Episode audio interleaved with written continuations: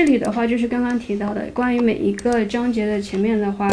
嗯，会有小的分支，然后小的分支的话会提炼出这个分支所对应的一些需要我们重点掌握的知识点。这里给大家介绍的就是错路风险和对路风险两个知识点。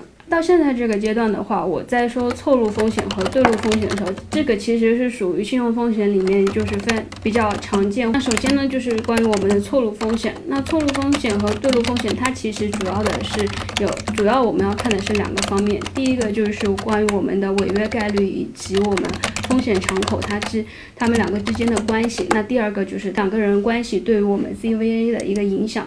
那错路风险的话，首先我们的 PD 和和 EA 它肯定是一个正向关系，然后最终会导致我们整体的一个交易对手风险的上涨。